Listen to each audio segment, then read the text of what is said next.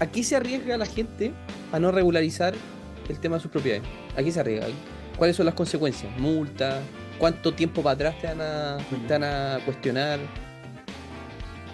Mira, buena pregunta y, y yo creo que a muchos se les va a meter la guata, pero, pero es algo que hoy día está pasando. O sea, nosotros nos llegan clientes con las cartas del servicio de impuesto interno y diciendo, weón, ¿qué está pasando? O sea, es que hoy día, volvamos a lo que hablábamos anteriormente, el, el, el practicante de estudiante de, contador, ¿cachai? Se mete al portal de impuesto interno y te cacha, pero así.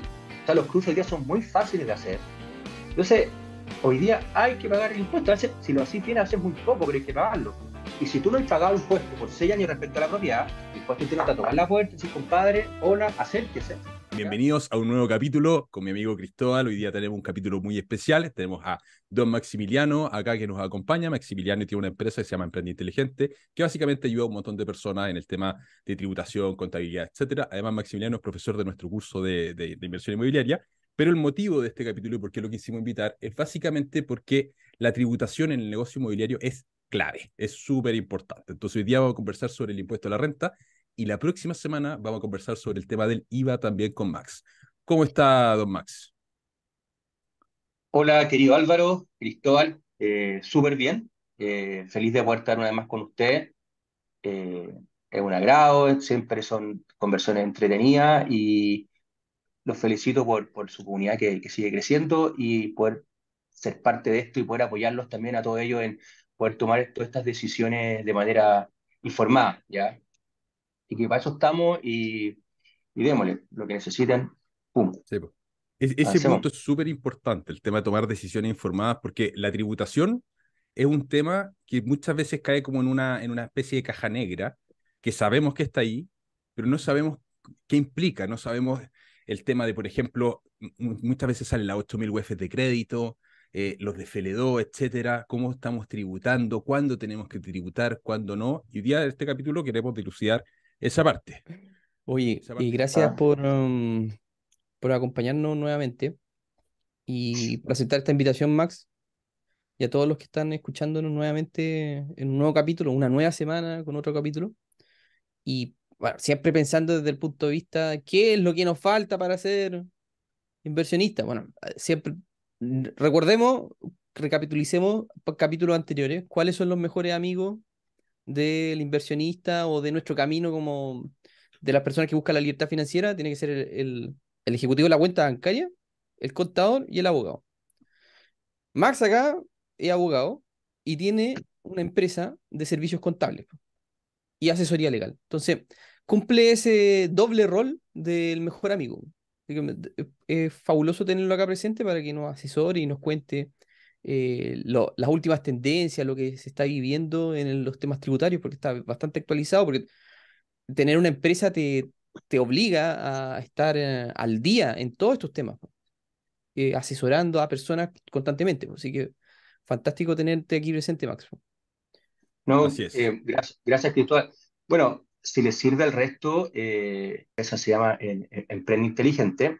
Llevamos nueve años en esto, justamente tratando de, de hacer eso, de, que el emprendedor emprenda pero inteligentemente. Es decir, escucha, utilicemos las herramientas contables correctas, utilicemos las herramientas legales correctas y todas las cosas que en general uno no tiene por qué saber, ¿ya? O sea, yo mismo siempre cuento, yo salí bueno, de una súper buena universidad, de una facultad de Derecho y todo, pero salí sin saber nada, ¿cachai? Lo mismo le pasa a todo el mundo. Entonces, todo esto uno lo aprende en el camino y justamente lo que yo hago, mi empresa, y justamente también lo que hacen ustedes todas las semanas, es informarle a la gente, oye, esto se hace así, esto se hace así, y, y, y no el que me lo contaron, ¿sabes? Entonces, y, y, me llega mucho cliente, insisto, nosotros estamos muy relacionados al área PYME, pero necesariamente el, el, el, PYME cuando le empieza a ir bien necesita ya poder hacer inversiones de manera personal, ¿ya? Y ahí es cuando la inversión inmobiliaria eh, efectivamente hace sentido, pero también yo les pongo ahí un, un gracias Paula, estoy acá con todo mi equipo, la Paula, eh, especialista en, recursos humanos de la oficina. Eh, les, les pongo ese alto y le digo, oye, ojo, invertir en términos inmobiliarios es bacán, pero démonos el tiempito de, de, de, entender qué es lo que vamos a hacer, ¿cachai? Y en base a eso tomamos la, la, la decisión eh, de, inversión correcta, pues, desde el punto de vista tributario, contable, bueno, y otros aspectos financieros y, mucho más complejos que yo, en lo particular, he aprendido de usted. Así que si puedo cooperar en esa primera parte, eh, que creo que acá, porque para ser un inversionista inmobiliario es, un pool de, de, de, buenas jugadas, porque, porque hay harta competencia. Entonces tú tenés que, escucha, la idea es, es conocer todo el pool, paquete de, de, inteligencia financiera, legal, contable, emocional, miles de cosas para poder hacer esto bien. Y te insisto, si puedo ayudar en eso, en el área legal, contable, eh, encantado. No, buenísimo. Es, un tema muy importante. Creo que la, la, pregunta que cabe, que cabe aquí de cajón es, bueno, ¿cuál es el impuesto a la renta que pagan las propiedades?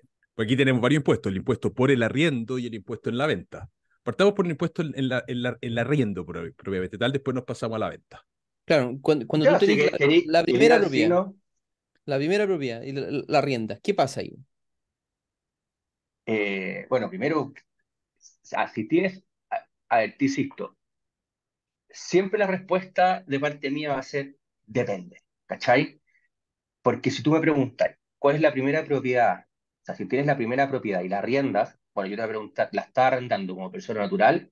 ¿Ya? ¿Es una persona jurídica que la está arrendando? ¿Una persona natural eh, que te gusta en primera? ¿Cachai? Entonces, asumo que la pregunta va orientado al... Persona natural. A la, persona natural, ¿ya? Bueno, vamos, vamos a obviar que estaba en proceso una reforma tributaria importante respecto a la atribución de los inmuebles. Me acuerdo que tiempo atrás hicimos un, una, un video respecto a eso. La reforma tributaria. Claro, ¿y qué pasó? Todo el mundo se preparó para esta reforma, que finalmente todavía no sale.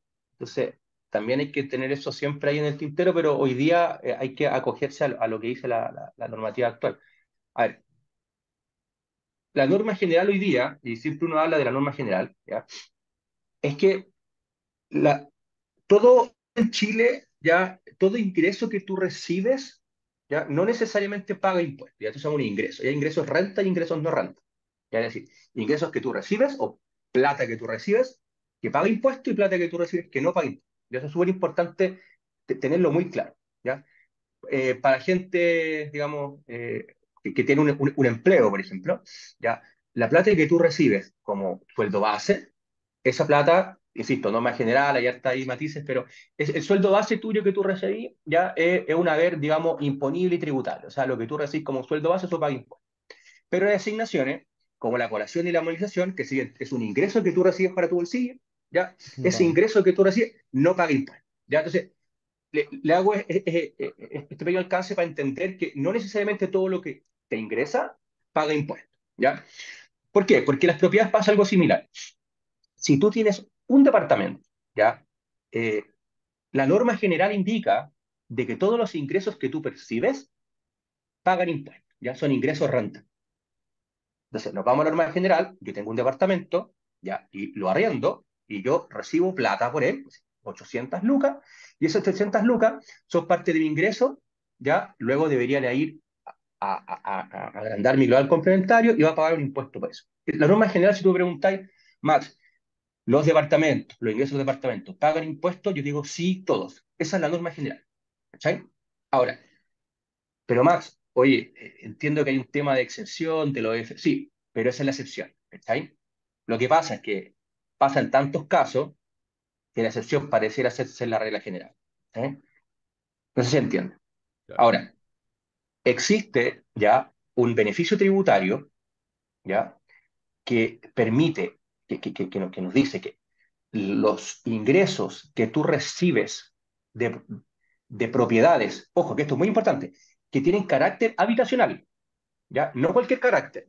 ¿ya? O sea, yo tengo un departamento y que lo arriendo de manera comercial, o lo arriendo por Airbnb o lo que sea, eso no es un departamento eh, de carácter ah. habitacional, ¿cachai? O sea, yo se lo arriendo, ya va a ser comercial, ¿cachai? Una casa, no, no hablemos de departamento, hablemos de casa. Yo tengo una casa en la esquina de FL2, es decir, de 140 metros cuadrados, ¿ya? Y si yo se la arriendo a una persona natural de carácter habitacional, ese ingreso va a ser un ingreso que entra a mi bolsillo, pero va a estar exento del pago de impuesto a la renta. ¿Ya? Ese es, el beneficio tributario. Ahora, yo tengo esta misma casa y se la arriendo a una peluquería, la casa es de FL2, ese, e, ese ingreso va a ser ingreso renta. ¿Cachai? también hay que tener ese cuidado, esa distinción. O sea, el ingreso por la, por la casa como peluquería paga impuestos en ese caso. Claro, porque acuérdate que la norma general es que todo el ingreso, de, tu, cualquier ingreso que tú tengas, la norma general es que pague impuestos, ¿ya? Entonces, acá hay un beneficio tributario que te señala lo siguiente. Los ingresos que tú percibes respecto a propiedades que tienen la característica ser de ¿ya? Eh, eh, es, una norma un poco más larga, pero es decir, que tiene 140 metros cuadrados y tienen destino habitacional, son las dos cosas súper importantes, ese ingreso puntualmente es un ingreso no renta, ¿cachai? O sea, impuesto interno te acredita que tú tienes ingresos, porque el día de mañana tú te pueden llevar a justificar ingresos, inversiones, ¿ya? Tú tienes ingresos, tienes el ingreso, pero ese ingreso no tributa, ¿cachai? Y la norma hace la eh, este beneficio se aplica hasta dos propiedades. ¿Ok? La primera propiedad, ojo, no es la propiedad que tienes, esto es muy relevante, es de las propiedades que tú arriendas o que o arriendas o cualquier otro título que te permita generar ingresos sobre que tú percibas ingresos percibas ingresos ¿cachai? o sea tú tenés tu casa donde tú vives que puede ser una mansión ¿cachai? y tenéis dos propiedades de FL2 esas dos propiedades esos ingresos que tú tengas van a ser ingresos no ¿ya? En la medida en que se rienden habitacional, en que el uso sea habitacional. Claro, DFL2 requiere que sea de carácter habitacional. O sea, es muy importante saber a quién se lo voy a arrendar, porque al final del día el, el, la distinción pasa por el uso que le dé el arrendatario que yo tengo. Eh, claro, y por eso a veces está como esta, este mito urbano y cosas que te dicen, oye, pero ojo que, que si yo saco patente en mi casa, me va a cambiar el, me va a cambiar el, el uso de suelo, el cachado, eso, me va a subir las contribuciones. Ya, lo que pasa es que eso no es tan así, pero si, si yo soy un, un, diseñador que, que te arriendo a ti un departamento, ¿cachai? Y, yo te digo, oye Álvaro, porfa, me, me podís eh, hacer un contratito para que yo pueda, eh, que tú le rendí mejor esta propiedad a mi empresa de diseño, por cual yo trabajo acá y aprovecho el gasto, tú decís, compadre, ni un problema, bueno, cagaste. ¿Cachai, no? ¿Por qué? Porque esa propiedad tú se la estás arrendando a una empresa. ¿Cachai? Y la empresa, y esto es una cuestión un poco más, más, técnica, la empresa para poder rebajar el gasto que te está pidiendo, para poder rebajar el gasto de, eh, de lo pagado por la propiedad, tiene que hacer una, una, tiene que hacer una declaración jurada, claro, de, arrendamiento de un inmueble. Entonces, esa declaración jurada es chora porque, y esto funciona muy bien en estos servicios de impuesto interno, yo, yo, te hago a ti la declaración jurada, ya el servicio me la acepta y te queda automáticamente, te aparece en tu portal. ¿Cachai? Y a nosotros nos pasa que gente no hace trampa y, y, y, y te mete declaraciones juradas de arrendamiento de inmueble que no tiene nada que ver con vos, y bueno, y tenemos que ir a alegar el servicio, es la masa, nada. Perdona el, vocabulario, pero, pero, pero pasa, ¿cachai? Entonces, por eso esta cuestión, todos los beneficios eh, son beneficios, ¿sabes? Y tienen sus matices y sus excepciones y hay que estar encima del beneficio, no automático, ¿ya? Así que eso es lo que te puedo un poco comentar respecto a, muy general y, siempre hay matices, pero respecto a este tema, querido Álvaro. Oye, déjame, mira, ¿qué pasa con esas casas o habitaciones, perdón, sí, con esas casas que tienen, por ejemplo, que hacen ampliaciones y arriendan tres dormitorios, por ejemplo? O arriendan tres mini, mini casitas, que eso es muy común que ocurra. Ahí eh, se considera una habitación solamente, eh, sería el arriendo de una habitación, mm, o hay que considerar la suma de todo como un inmueble. ¿Cómo, cómo sería ahí, Max? Ya, ahí también hay otro matiz, ¿ya? Eh, a ver, si es que yo eh, tengo mi departamento, pues imagínate que, la, que la ampliación me metí en otro tema más que, que me encanta, entonces después sí que lo, lo, hablamos, pero pues, ojo, mira este, mira este tema, a ver si, eh, pasa mucho que tú tenés tu casa, tenés un departamento, hablemos con casa más fácil, tenés tu casa, tenés tu casa en la Florida, bonita, 140 metros cuadrados, y después tú le haces ampliaciones, ¿cachai? Ya no es de FL2. Pues. Y, y, pareciera ser que ya no tiene 148 cuadrados. Claro. ¿Cachai? Y pasa mucho. A ver, y el tema de FL2 también tiene otro beneficio respecto a las contribuciones. ¿cachai? Porque la forma de calcular el pago de contribuciones siendo FL2 es distinto que una casa normal. Entonces, pasa mucho que la gente empieza, y, por eso todos todo, todo, empezar a pensar y dar cuenta 140 metros, escucha, por eso las casas las, las hacen de 140 metros, son 141. No, y, 130 y, 139,2. como para no cagarla, ¿cachai? Entonces, por eso no son de 150, sí, sí, sí, por eso, son 140. La ley habla, eh, es una, eh, habla de viviendas con superficie edificada no superior a 140 metros cuadrados. ¿ya? Entonces, por eso, eh, por eso pasa que las propiedades son de ese tamaño. Ya la ley, la historia, la, historia de la ley, esta constitución antigua, habla de viviendas de carácter económico. Así la describía la, la, ley claro, claro, pero hay viviendas de 140 que valen como 17.000 UF. Y, o sea, y, y, y, para nosotros, para nuestra generación, y para para generaciones que vienen, o sea, vivir en 140 metros cuadrados es un lujo, ¿no? Es mucho, es muy grande. Es harto. Yo vivo en un DFL2, usted conoce mi, mi y yo lo encuentro gigante. Sí, grande. Oye, pero no, no, espérate, espérate, no desde Porque yo te, te, hice esta pregunta porque resulta que yo tengo un departamento que es mm. un duplex, que son dos departamentos en uno. Ya. Y yo lo, yo lo arriendo de forma independiente. Y lógicamente tiene un puro rol tributario, pero yo tengo dos contratos de arriendo. Por eso te, Mira. te hice esa pregunta. Ya, porque ahí lo que tú, lo que iría estar pasando es que tú estás arrendando eh, como es, bien especial tu, tu figura. Si es que es de carácter habitacional, me imagino que por. Es habitacional. claro, habitacional, tenéis dos contratos respecto al mismo inmueble. Me parecería que son ambos, eh, ambos casos serían ingresos no renta. Me pasa también de que tengo conocidos también de que, de que tienen eh, casas acondicionadas como hostales, donde la arrendan a estudiantes. Y predisponen una no sé, como cuatro a, entre cuatro y diez habitaciones para estudiantes. Y eso. No, pero es que pero eso ya es algo de carácter. Eh, claro, eso ya es carácter comercial. Claro. Carácter comercial, pero no mm. lógicamente no lo declaran, No, no, todo en negro. Sí, pues es que lo, lo, que pasó durante mucho tiempo, y, y, a mí me llegan a esos clientes de, de, de más edad, con típico doctor, con, 30 propiedades, me dice, oye, las quiero arreglar para el tema de mi hijo, para cuando yo me muera. Oye, doctor, pero ¿usted cómo tributa el ingreso de las propiedades? No, no, yo tengo una corredora que ahí me, me pasa las plata. Esa es la respuesta, pero bueno, que me todo por la el 30% de los casos. La clase, la, la corredora se encarga de todo. Pero como, no, no, yo tengo una corredora que, ah, no, doctor, no me entendió. ¿Cómo usted, porque usted tiene una buena pensión, usted sigue haciendo algunas consultas, o tiene un global importante. ¿Cómo, ¿Cómo usted declara los ingresos de las propiedades?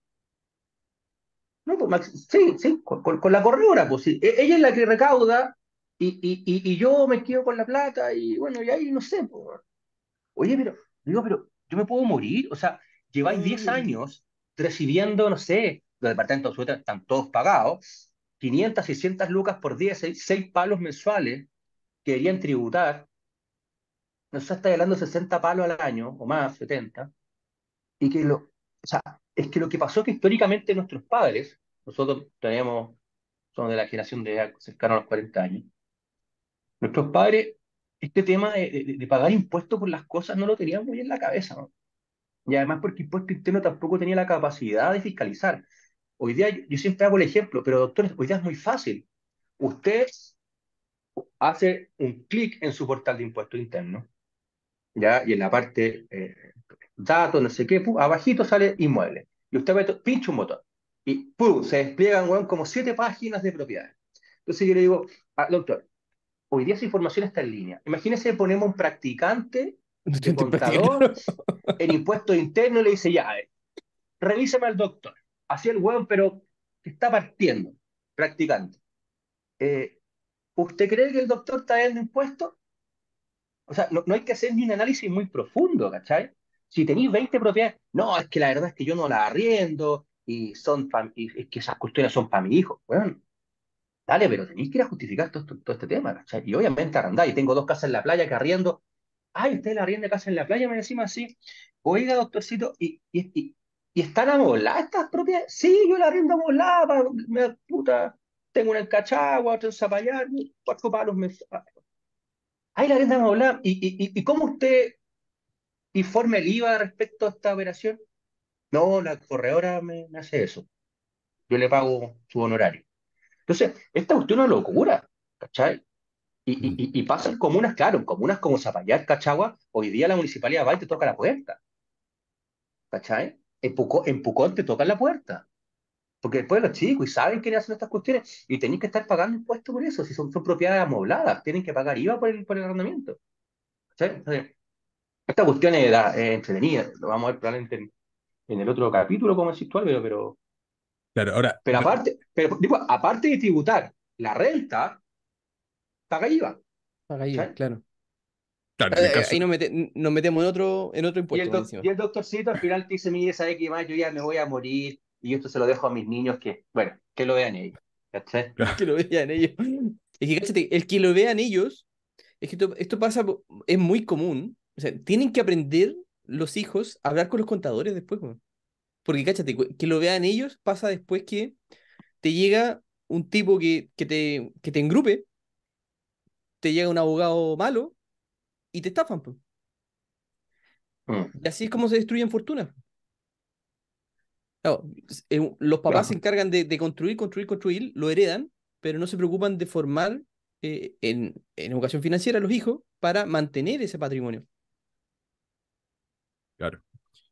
Oye, el, el, tema de los DFL2, eh, antiguamente, creo que fue el año 2016, 2015, por ahí, que hasta antes de eso todas las propiedades que una persona tenía, que tenían hasta 140 metros cuadrados y que se destinaran al arriendo habitacional, eran de FL2. Y después cambió la norma y te bajó el máximo a 2.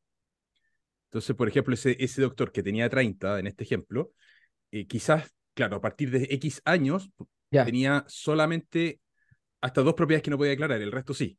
Pero hasta antes de eso tuvo mucho espacio de tiempo en el cual no declaraba esas propiedades y estaba bien no declararla porque era lo que te permitía la norma. Entonces, eso también es súper importante estar al día con las normas de cómo van funcionando. Y eso cuando somos, inversionistas no necesariamente estamos al día de, chuta, cuáles son las normas, eh, porque no nos estamos metiendo todas las personas en las circulares de impuestos internos, que a cada rato van saliendo. Entonces, e, esa parte bien, es bien relevante. Yo no sé si vale la pena o si un inversionista va a tener que meterse a ver las circulares, primero hay que entenderlas, pero, pero por lo menos hay que mirar la cosa, la cosa general. Y ese yo no sé, Max, si tú te acuerdas de cuál fue el año, no sé si fue el 2015 o 2016, que hubo el cambio de los DFL2, que los restringieron a dos. Eh, esto fue a partir del primero de noviembre de 2010. 2010, estaba hablando de 2015, 2016. sí, me, me pareció. yo, no, yo no tengo nociones, no tengo memoria de, que, de lo que tú estás hablando, Álvaro. Sí, porque antes de eso, todas las propiedades que tenían, porque yo conozco algunas personas que tienen 15 departamentos, pero que los compraron previo. Ya, ¿esas propiedades previamente pagan impuestos igual ahora? ¿O por haberlos comprado previamente no, no están pagando, Max? Pucha, ahí siempre tú vayas a poder en un tribunal a, alegar respecto a esos temas, pero la norma general te da la que la, disposición a partir del 31 de octubre del 2010, ¿ya? O sea, hasta ahí. Ya o sea, todo tenía que estar regularizado. Eh, claro, o sea, a ver, hasta el 2010, hasta, hasta, hasta octubre del 2010, ya, independientemente del tipo jurídico de la persona, eh, mientras fueran de FL2 y están destinados a la habitación, los ingresos que produzcan esos bienes raíces son no constituyen de renta. Claro. Noviembre, no, noviembre 2010 para adelante, lo mismo, pero hasta un máximo de dos viviendas adquiridas nuevas o Oye, y otra cosa súper entretenida acá, ¿eh? uno eh, te dicen, a ver, ustedes que son mucho más inteligentes que yo para el tema financiero y otras cosas también. Si tú tenías, Cristóbal, ponte tú cuatro apartamentos. Cuatro. ¿Cuáles tributáis y cuáles no? Ya. Ya. Primera pregunta, porque ahí, ahí siempre está la duda. Porque son dos, son dos.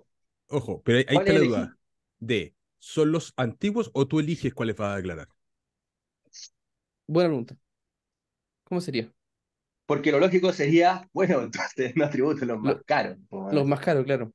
Eh, claro, no, pero claro, tú tenés que ahí preocuparte que tu contador que te haga la, operación renta personal todos los años tenga los, la escritura de las propiedades, tenga exactamente la fecha de adquisición del inmueble eh, bien, bien comprendida, ¿ya? Hay que entender cuándo se adquiere el inmueble, porque a veces uno adquiere mucho después de lo que uno pensó que adquirió, ¿cachai? Fui promesar un inmueble, quién sabe.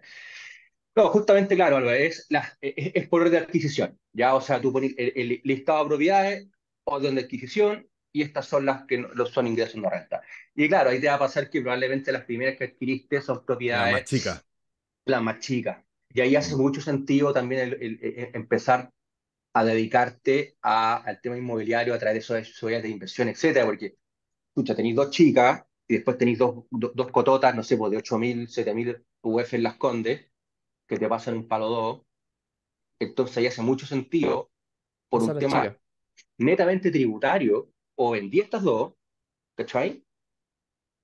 Y, y, y estas dos pasan a ser tus viviendas con el beneficio, claro. o bien así la transferencia de los otros dos a necesitar inversiones, ¿ya? Ahí probablemente alguien que está escuchando, eh, así hay muchos matices, ya hay temas de de, personas relacionadas. Hay, otro tema mucho más largo que explicar ahí de cómo hacer esa, eh, esa transferencia. ¿ya? O sea, ahí, hay, hay, un capítulo entero de cómo transferir tu inmueble a tu ciudad de inversión. ¿ya? Ahí es tonto. Pero, pero eso sería lo, lo criterioso. Claro. De hecho, yo ahora estoy vendiendo una propiedad. Eh, la razón es que este departamento donde estoy ahora, que es mío, lo voy a poner en arriendo porque me voy a ir a arrendar a otra parte.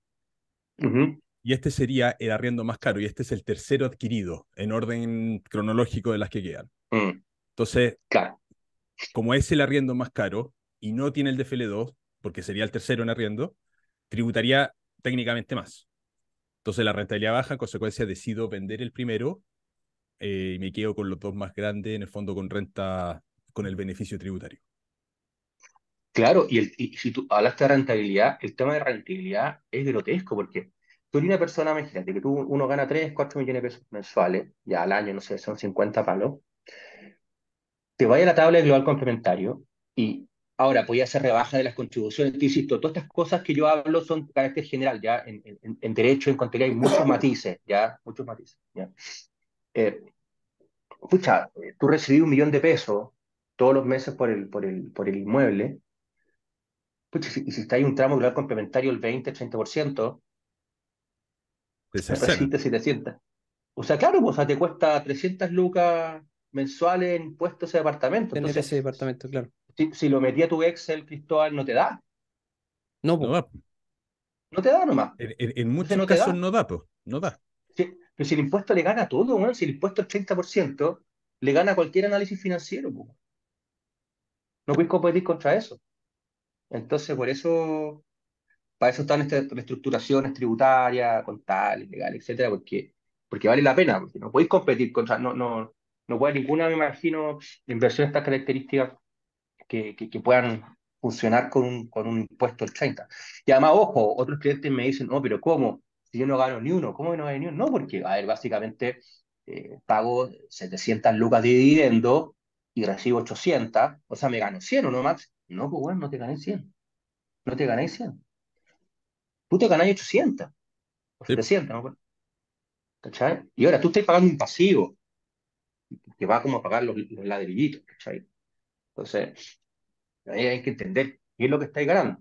Tú ganancias solo 700 lucas, que la usís para pagar tu propio apartamento, como que digo, oye, yo a fin de mes igual me quedo con cero plata porque todo me lo gasto en... claro, el, ingreso... Mm. el ingreso... No es lo que te queda. Mm. Eh, eh, el, el, valor del arriendo, el ingreso, y si tenemos la figura de que todos los intereses que nosotros pagamos, que hay un tope, pero los intereses que vamos pagando rebajan la base imponible. La base imponible al final es la sumatoria de las rentas tributables. Efectivamente. Ya pero en muchos casos quedamos en contra. Mm.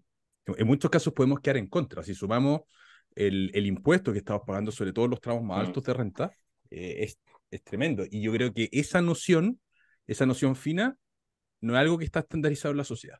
Bajo ningún punto de vista, el saber que la propiedad, como tiene que tributar, se me va. Y eso yo creo que los corredores no te lo, o, los brokers no te lo cuentan. Yo creo.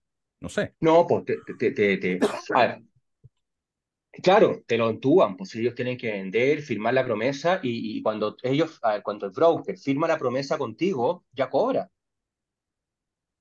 Él ya cobró. Y, y, y chavalín, ¿cachai? Él, él cobra contra firma promesa el broker. Y por eso el broker te va a prometer la vía, ¿cachai? O los que te venden departamentos por, por internet, esas cosas. Eh, firmar la promesa, estás listo, porque después la promesa te obliga para comprar. ¿sabes? Y después la otra te van a tener la, comisión respecto a la firma. Mira, para que tengáis los números, lo, que pasa es que, a ver, te, voy a dar un poco de ese beneficio, Álvaro, que también es súper importante, y ustedes como buenos economistas tienen que entender que, que todo esto es matemática. Entonces tú, tú tenés que meter tu departamento a la matemática y entender, ok, yo gano tanto al año, ya, esta es mi base, mi renta bruta imponible, en qué tramo estoy y qué montos de rebaja tengo respecto al pago de interés hipotecario, ¿cachai? Y eso te da un número para tomar decisiones. ¿ya? deja, pararte ahí, Max. ¿Cuántos? Yo sé que hay un tope de intereses que tú podéis rebajar, pero ¿hasta cuántas propiedades tú podéis pasar para esa rebaja tributaria? Que es con todas, ¿ya? Porque te permite... la suma de todos los intereses, no puede pasar una cierta cantidad, ¿ya? Es que es, que, es el punto, ¿ya? Eh, e, esto te habla, digamos, al, al, los intereses efectivamente pagados durante el año con un tope de 8 UTA. ¿sabes? Claro. Entonces, debería, claro, debería eh, hacer una, una, totalidad de casos en 8 UTA. Sí, me, parece, Cristóbal, que es, eh, indistinto. ¿cachai? Ahora, Álvaro, tú hablaste de un tope, es que, este, insisto, la norma general no es conseguir ni un tipo de rebaja por los intereses hipotecarios, ¿ya? Ahora, esa es la norma general. Entonces hay un beneficio que si tu renta bruta imponible anual es inferior a los 49, 50 palos, hagámoslo fácil, tú tenías el beneficio completo, ¿cachai? Que son las 8 UTA. Pero si tú ganáis entre 50 palos y 80 y tantos palos, 83 por ahí, ¿ya? Dejemos el 85 para que la gente ahí lo, tenga en la cabeza. Tú no hacías el total de la rebaja de, de, lo que pagaste, ¿cachai?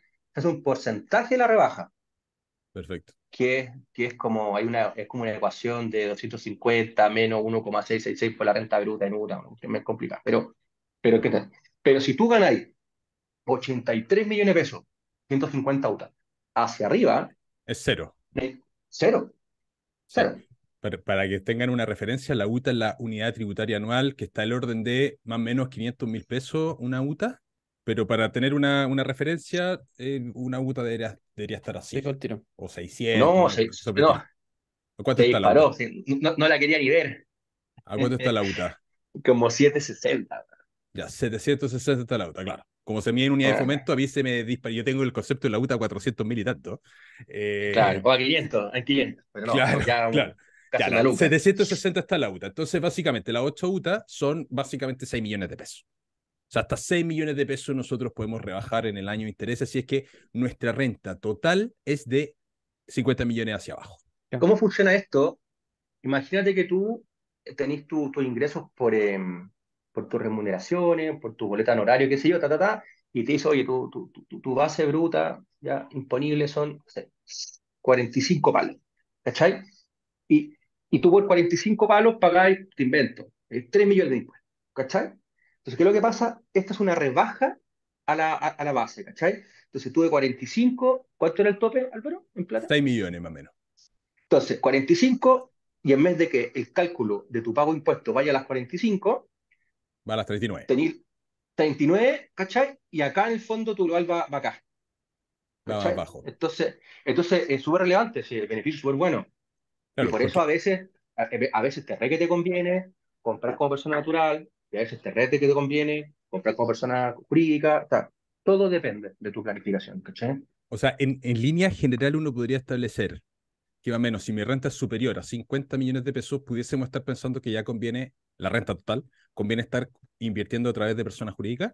Podría ser así, sí, el Excel le gana a todo. Sí. También depende mucho del plan, porque no es lo mismo una persona que quiera comprar, por ejemplo, una propiedad a una persona que quiera escalar y comprar 10 y partió con una, pero tiene el horizonte de los próximos 5, 8, 10 años comprar 10 propiedades. Ahí ya el criterio puede ser estar, estar, haciéndolo desde la sociedad inicialmente. ¿Qué, ¿Qué ventajas tiene el tener una sociedad? Una sociedad de inversión, una sociedad inmobiliaria y comprar a través de ahí versus comprar como persona natural. Eh, claro, tiene, a ver, siempre, siempre el hecho de, de, ser sociedades ya es justamente para que otra persona, en este caso una persona jurídica, ya sea el propietario del inmueble. ¿ya? Eh, yo a veces siento que eso es, dado que el inmueble es un patrimonio no menor, ¿ya? En el fondo que tú estás invirtiendo ahí tu, tu patrimonio, el patrimonio es para cuidarlo, ¿ya? Entonces, eh, lo, lo, lo, lo, relevante que, que, siempre hay que poner arriba de la mesa, independientemente del aspecto financiero, contable, lo que sea, es que esta propiedad va a ser de un, de un tercero, ¿cachai? Personas jurídicas, inversiones varias, A mí me pasa algo, o yo tengo un accidente, a mí me demandan, etcétera, ¿ya? Pucha, no van a ir contra, yo no tengo patrimonio, entonces, mi patrimonio, claro, van a ser las acciones respecto a esas inversiones, pero, pero eso también es una vuelta larga, pero podríamos protegerlo de otra manera. Pero, pero no van directamente contra mí. O sea, esto, eh, estamos hablando de, no tengo idea, probablemente Piñera no tenga nada su nombre, ¿cachai? Eh, ningún empresario, digamos, tiene cosas a su nombre por lo mismo, para poder resguardar el patrimonio que tiene. De hecho, de hecho, yo tengo una página donde tú puedes ver los, los autos que tiene cada persona. Y la otra vez, de curioso nomás, me metí a ver qué autos tenía Piñera. ¿Ya? Salía un auto así como un Kia, ¿sí? súper súper family, normal. No, no, no había un Lamborghini ni, ni nada, solo un Kia, nada más. Qué bueno. Entonces tú, tú, te, tú te preguntáis, tal vez los autos, los autos de él quizás no están a nombre de él. No, pues ¿para qué? Porque imagínate, a, Piñera lo, lo, deben demandar todo el día. ¿Sabes? Entonces, en el fondo, tú cuando demandáis a alguien, ya en muchas ocasiones tú le pedías al tribunal eh, que le embargue los bienes a la, a la persona, Hasta que el juicio, digamos, termine, qué sé yo. Interesante eso. Entonces, entonces, claro, mejor no tener nada. Pero mejor, aún, pero mejor aún es tener un Kia. ¿Por qué? Porque algo vaya a tener. Entonces, perfecto. Bueno, dejo mi Kia ahí para que me lo embargue de esta. Te voy a contar una, una talla muy buena. Eh, y, y, por lo menos que avance el juicio y no me, y no me salen a buscar otras cosas. Porque por último te salen a buscar cosas, acciones, propiedades, y el estudiante va a decir, oye, perfecto, me estáis demandando al compadre por 15 palos. Bueno, el Kia será eh, autosuficiente para poder, digamos, garantizar el cumplimiento de esta obligación en caso de que, bueno, no, igual que la Tengo una cliente, oh, es, una, es una genialidad. Esta es la mejor historia, la mejor historia de Sí, son buenísimas. Cacha esta cuestión. Lo mejor que te puede pasar es tener una Land Rover, ¿ya? 2000, 2008, pero Land Rover filete. Pero ¿qué pasó? La Land Rover la chocaron en el campo, está hecha mierda, ¿cachai? Y está tirada, ¿ya? Entonces, cuando a esta persona la demandan, siempre le embargan la Land Rover, ¿cachai? Que tiene un avalúo fiscal, no sé, pues, 36 palos, entonces el weón dice, tuvo un problema financiero esta persona, claramente. Entonces, todos los bancos fueron, ah, sí, y tenía más, y tenía propiedades, ¿cachai? Importantes. Pero como día 25 acá, 30 acá, 40 acá, escucha, dijimos, oye, creo que no, no, no, no, corresponde estar embargando propiedades, dado que podemos dejar un Land Rover, digamos, en garantía, acá están todos los papeles, y en el papel el Land Rover estaba filete, ¿cachai? Entonces, bueno, y el Land Rover, y, embargaron el Land Rover, ¿cachai? ¿Y qué, qué te puede importar, ¿cachai, no? Y mientras tanto nos dio tiempo para hacer una planificación, digamos, ahí, de, poder eh, traspasar los inmuebles. Traspasar todo. Los, inmuebles y nos dio todo el tiempo el mundo. Y la Land Rover sigue focada sigue en un campo que nadie sabe dónde está y sigue embargado. ¿Cachai? Para siempre. Y el banco se quedó con el Land ¿Cachai? Entonces, probablemente el, el Kia de Piñera más encima está chocado. Este bueno es, muy vivo. ¿Ya? Porque si estuviera bueno, pero te das cuenta, si estuviera bueno, no ni siquiera lo, tendría nombre de él. Así que hay que ir a buscar ahora el Kia. Qué buenos abogados de tener este loco. Claro, el Kia y claro, sí, sí, pues, sí que... Oye, ¿y eh, las empresas y las sociedades no te las pueden embargar? Mira, en la teoría sí, pero en la práctica no pasa nunca. Bueno, o sea, eh, que yo te embargue las acciones respecto a una sociedad de inversiones que tení, pucha, es muy difícil, porque tenéis que encontrarla. Es, algo que, que, yo la verdad que no he visto nunca. Debe haber pasado millones de veces, pero, pero no es algo que normalmente pase. Ya tú llegas ya hasta el patrimonio personal del gallo, ya casas, autos, qué sé yo. No, y me imagino que el, que el patrimonio de la, de la, empresa igual lo podéis traspasar en, en algún momento. Es más fácil moverlo, porque te, te, van a embargar la empresa, pero no el patrimonio de la empresa. No, es que, a ti como persona natural no te tú no eres dueño de una empresa, tú eres dueño de las acciones de la empresa. Ya. ¿Cachai, no? Puta, si, si estás en un juicio, bueno, le venderás las acciones de la empresa a algún familiar. ¿Cachai? Y te evitáis esto, insisto, probablemente a, a, la gente que sabe esto que está escuchando, tiene sus matices, ¿ya? Pero eh, básicamente tú te desprendís mucho más rápido del patrimonio eh, con una empresa, moviendo, la, moviendo no, mover las acciones quizá a otra sociedad de inversiones que quería nombre tuyo y se las traspasáis, ¿cachai? Hay hartas acciones judiciales, promedio, pero en general no, no pasa, porque ya hay un punto que ya no tenéis cómo encontrar el patrimonio, ¿cachai? Entonces, lo mismo, Piñera de tener 50 autos en 20 sociedades que son sí mismo dueños de la misma sociedad. de sí mismo. Eh, claro, entonces, claro. Entonces, básicamente, la respuesta es sí, con bienes de sociedades perfectos de protección de patrimonio. Y eso ya es importante. ¿ya? Después también, perfecto de tributación es relevante, ¿ya? Porque, em, porque las personas naturales, ¿ya? Eh, nosotros, básicamente, insisto, normas generales, tú no, tú tributas por tus ingresos, ¿cachai? No por tu utilidad a fin de mes. Porque si fuese así, nadie tributaría un peso, que todos quedamos en cero o no esforzamos en quedarnos en cero todos los meses. ¿okay? En cambio, claro, pues la empresa en el fondo va a tener este costo, que el, que el inmueble, ¿ya? va a depender del régimen tributario de cómo se va a registrar. Eh, pero estas ganancias de arriendo, en el fondo, que tú haces todos los meses, los va a ir imputando contra el costo del, del, inmueble. ¿cachai? Entonces tenéis como todo el costo del inmueble para recién empezar a tributar respecto a estos ingresos.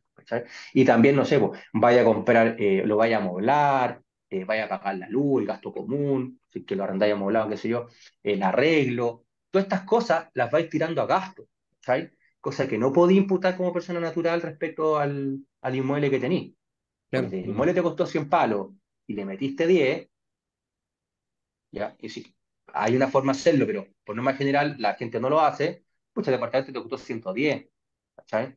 Y el día que lo vendáis a 120, si dejamos de lado el, beneficio de 8.000 UF, vaya a tributar por la diferencia entre los 10 y los 120, o sea, entre los 100 y los 120, no por lo que te gastaste esos 10 palos. ¿Cachai? Claro. Como persona natural. Perdimos eso, esos 10 el, el, el, maestro que compraba, el, qué, sé, qué sé yo, remodelar el baño como persona natural, chao, fregaste.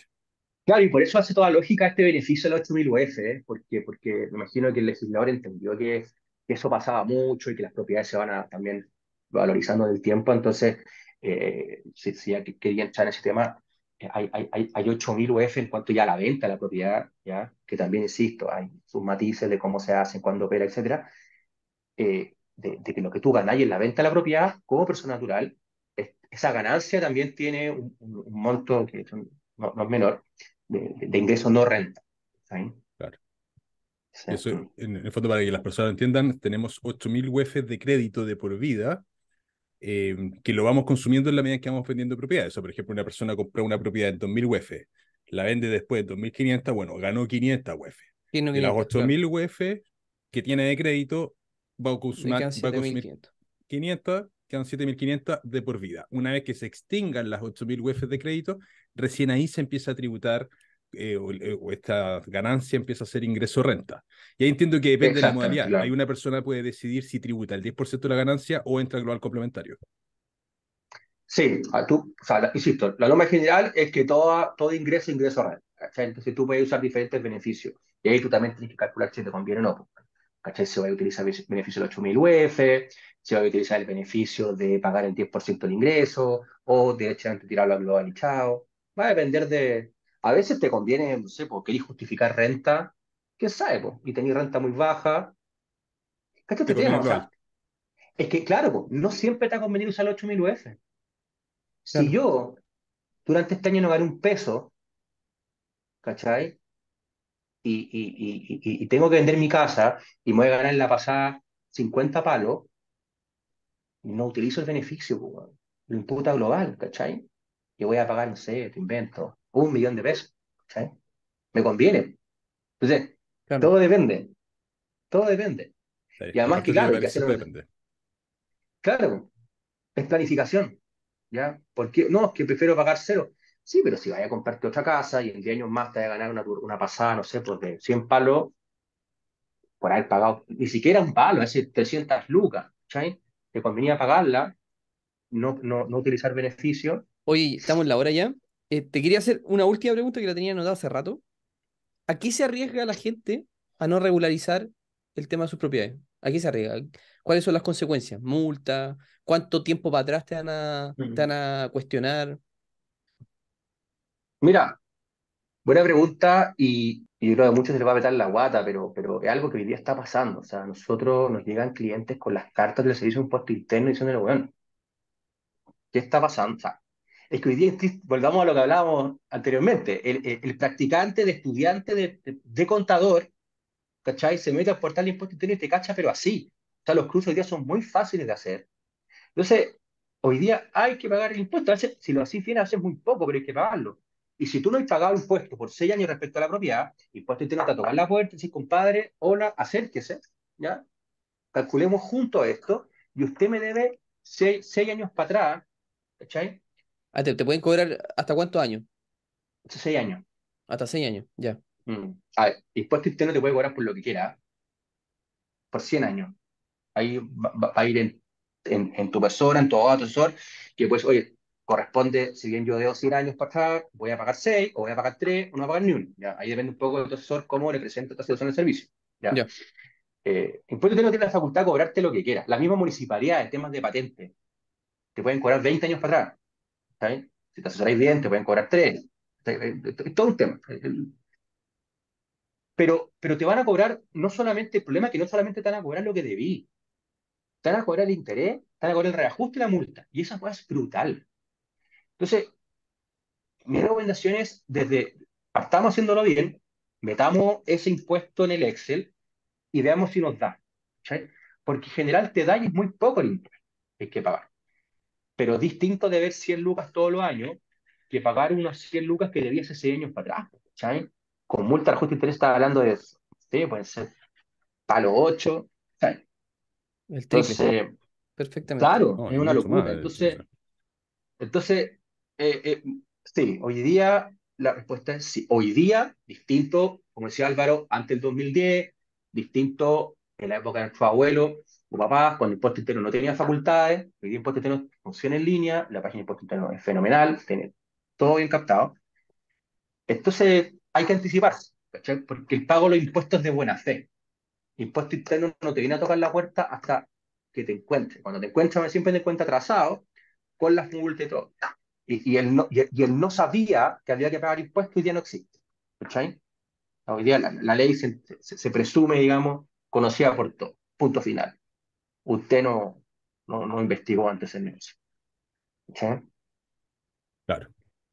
Oye, muchas gracias, Max, por acompañarnos hoy día. Y yo creo que todos quedaron con bastante información detrás y para tomar mejores decisiones en el futuro en cuanto a sus inversiones.